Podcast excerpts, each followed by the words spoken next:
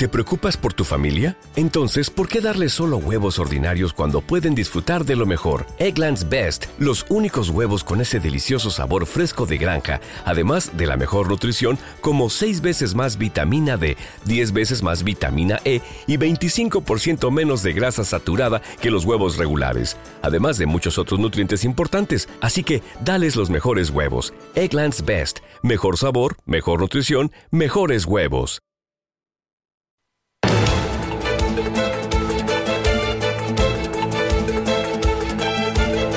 En Radio Intereconomía, la entrevista capital con Susana Criado.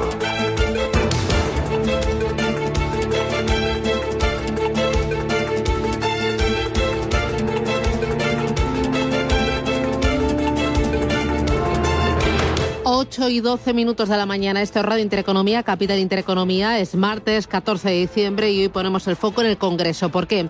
El Pleno del Congreso va a debatir este martes la propuesta del Partido Socialista para impulsar el estudio de un euro digital como moneda pública ante la paulatina desaparición del dinero en efectivo y el auge de nuevas formas de pago como las criptomonedas o los sistemas de banca en la sombra y recuperar así el control democrático de la política monetaria. Vamos a intentar eh, saber esto qué es significa y cómo nos puede afectar a día de hoy y en el futuro más cercano. Y para ello tenemos al otro lado del teléfono a don Alberto Fernández. Alberto, ¿qué tal? Buenos días.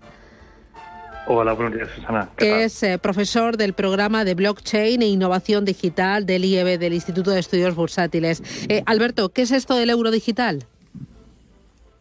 Pues el, euro digital eh, es la moneda que puede que quiere lanzar el Banco Central Europeo para poder facilitar el acceso a, la economía global eh, sin que haya que pasar por los por los bancos. De tal manera que cualquier ciudadano pues, pueda abrirse un wallet y digamos puede abrirse una cuenta en el Banco Central eh, Europeo.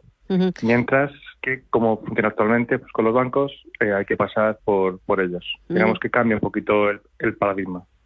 Eh, sin pasar por los bancos entonces significa que sería hacer banca sin entidades financieras. Realmente las entidades financieras eh, van a jugarían otro papel muy distinto al que tenemos ahora y serían por ejemplo facilitadores para poder acceder a estos, a estos servicios que te ofrecen el Banco Central directamente.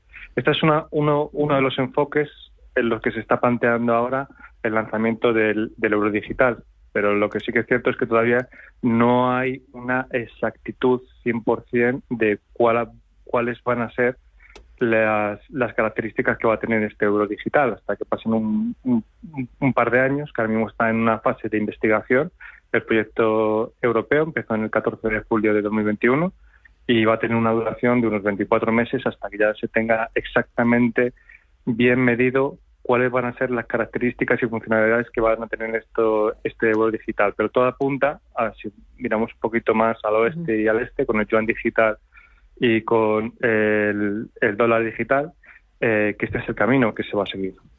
Porque el yuan digital es ya una realidad. ¿Está mucho más avanzado este proceso en China? Sí, el, yuan digital está mucho más avanzado en cuanto a la fase de diseño, pero en cuanto a la fase de, adopción, eh, está todavía, mm, digamos, un poco atrás si lo comparamos con lo que son las criptomonedas y cómo se están usando, que son otro tipo de monedas digitales. Eh, entonces, digamos que eh, el gobierno chino está intentando impulsar de alguna manera que se use, pero todavía digamos que no está muy extendido. ¿Sería una moneda que se utilizaría para realizar pagos y también para realizar inversiones o solo para realizar pagos? Según cómo se está planteando actualmente eh, la Unión Europea, eh, el objetivo es que se use para ambos motivos, tanto para poder realizar pagos como también, por ejemplo, para eh, realizar no inversiones, sino, por ejemplo, si nos ponemos a pensar en el caso español, si, por ejemplo, el gobierno lo que quiere hacer es dejar una partida para las ayudas al alquiler, por ejemplo, pues que se puedan tramitar directamente desde allí, por lo tanto dotar mm, de mucha más transparencia eh, este tipo de, procesos en los que se otorga dinero público para una, una necesidad que tiene la población. Y sería una moneda, el euro digital, que conviviría con el dinero físico que tenemos ahora mismo nosotros, aunque mucho es apunte en cuenta y utilizamos las tarjetas y no utilizamos el dinero físico, y conviviría también con las criptomonedas, con Bitcoin, con Ethereum, con eh, Dogecoin, por ejemplo. Sí, eh, esto sería así. En ningún momento, eh, cuando se lanzó esta propuesta desde la Unión Europea, se dijo que quería sustituir al, al dinero físico, eh, sino que lo que quiere hacer era complementarlo. Esta es una, una, una primera fase, aunque todo apunta a que esta, esta forma de complementar el dinero físico sí que es muy posible que lleve a cabo un proceso de que cada vez se use menos el dinero físico y por tanto también conviviría con las criptomonedas. Y de ahí la idea que tenemos eh, la mayoría de las personas que trabajamos en el sector es que se van a tener que establecer puentes de, intercambio o de comunicación entre lo que son las criptomonedas y, lo que son los euros digitales. Porque por mucho que se intente luchar y hacer que prevalezca una moneda sobre otra, lo cierto es que la adopción que, por ejemplo, tiene Bitcoin pues todo apunta que dentro de unos años pues puede ser un facilitador de comercio internacional que complemente mucho el, euro digital. Ya. Eh, ¿Y este euro digital, quién lo emite? ¿El gobierno o el Banco Central Europeo? ¿O la Unión Europea o el gobierno de España? ¿Cómo funciona eso?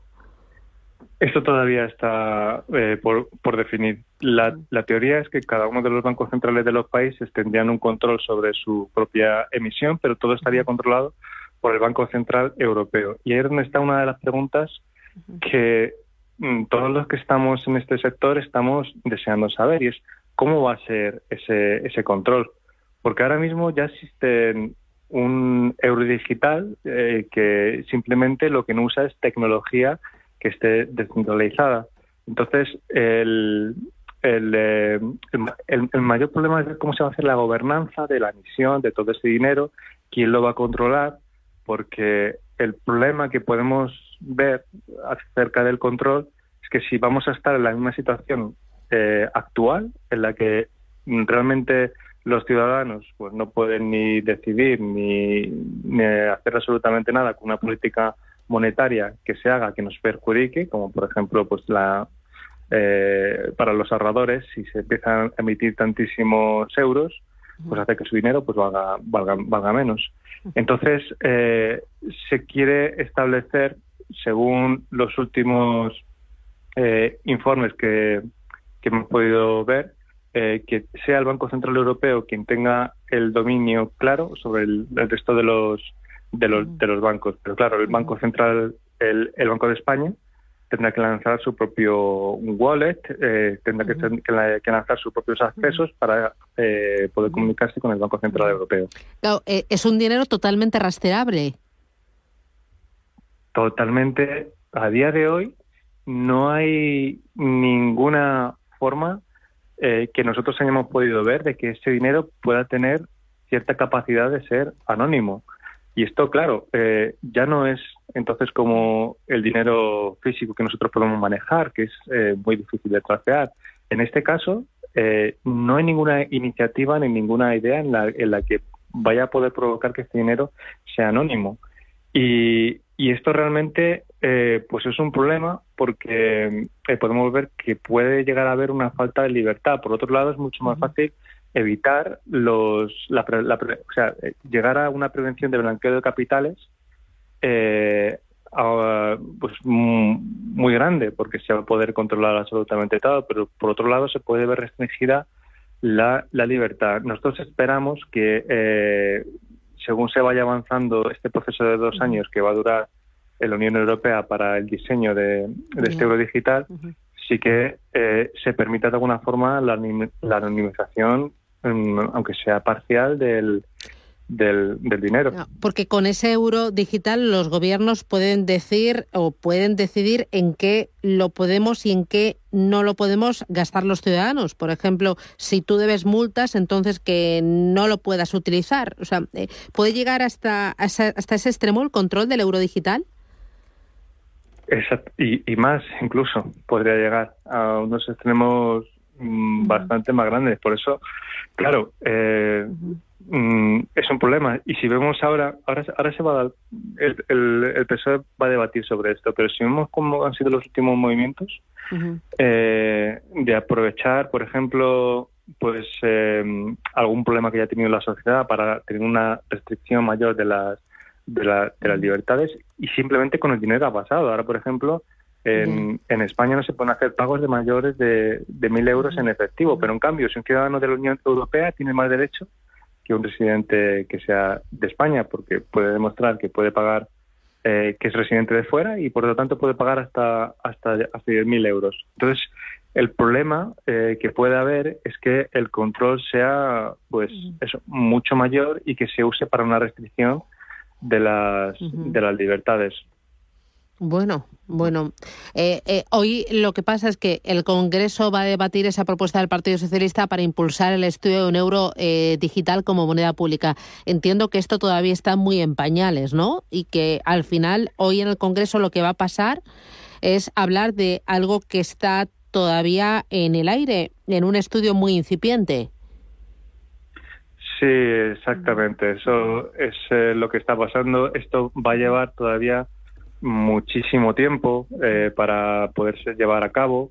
Eh, otras iniciativas a nivel mundial que se están haciendo, como desde el Banco de Inglaterra, también están intentando avanzar de esta, de esta forma pero no es algo que lo vayamos a tener mañana, incluso dentro de dos años, cuando se acabe el periodo de estudio, veremos a ver eh, cuánto tiempo más tenemos que esperar para poder disponer de un dinero digital, porque todavía la, la tecnología, la que eh, se están planteando usar, que han hecho pilotos, bueno, yo estoy involucrado con varios pilotos que los que se han hecho con a nivel de redes públicas que sean que sean permisionadas, eh, no, no está tan preparado para todos los requisitos que, que, tiene este euro digital. Así que, por lo tanto, todavía nos van a quedar pues unos una experimentación preliminar, eh, unos diseños de los cuales se han descartado pues eh, varios y sobre todo preparar la parte de legislativa y el marco regulatorio del nuevo paradigma que va a representar la digital. Bueno, es una auténtica revolución. Don Alberto Fernández, profesor del programa de Blockchain e Innovación Digital del IEB. Intentamos comprenderlos, pero nos cuesta, así que poco a poco y nos va a tocar echarle mucha paciencia y mucha dosis de formación. Muchísimas gracias por atendernos. Que vaya todo muy bien. Gracias. Muchísimas gracias. Adiós.